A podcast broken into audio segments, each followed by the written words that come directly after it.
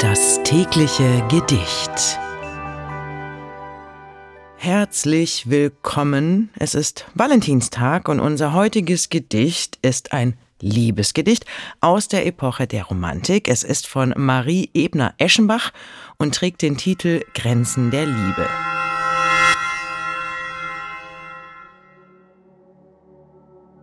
Alles kann Liebe.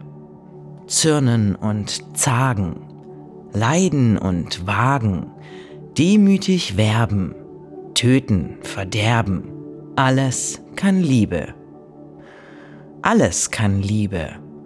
Lachend entbehren, weinend gewähren, heißes Verlangen, nähren in Bangen, in einsamen Tagen, alles kann Liebe nur nicht entsagen.